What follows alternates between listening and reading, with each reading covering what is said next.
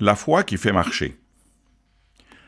Marcher sur les eaux est-il plus difficile que marcher sur des œufs?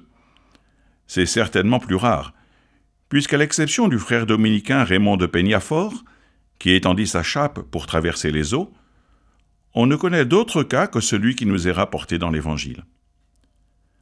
Les deux marches ont en commun d'exiger prudence et délicatesse, mais il faut en outre pour la première une assistance divine obligatoire fondée sur la foi, alors qu'elle n'est que facultative pour la deuxième.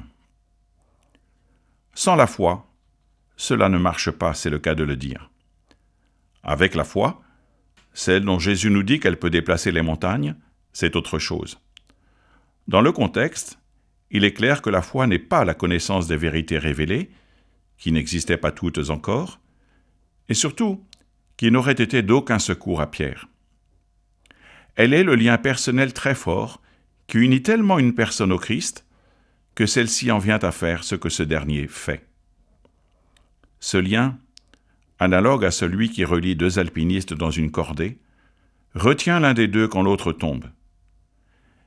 Mais Jésus n'étant pas susceptible de tomber, celui qui lui est relié ne risque rien, sauf à détacher la corde de la foi, comme l'a fait Pierre, et à regarder le vent, et non plus son Seigneur. La chute fut rapide, mais la miséricorde de Jésus ne le fut pas moins. Il est toujours là pour nous tendre une main secourable.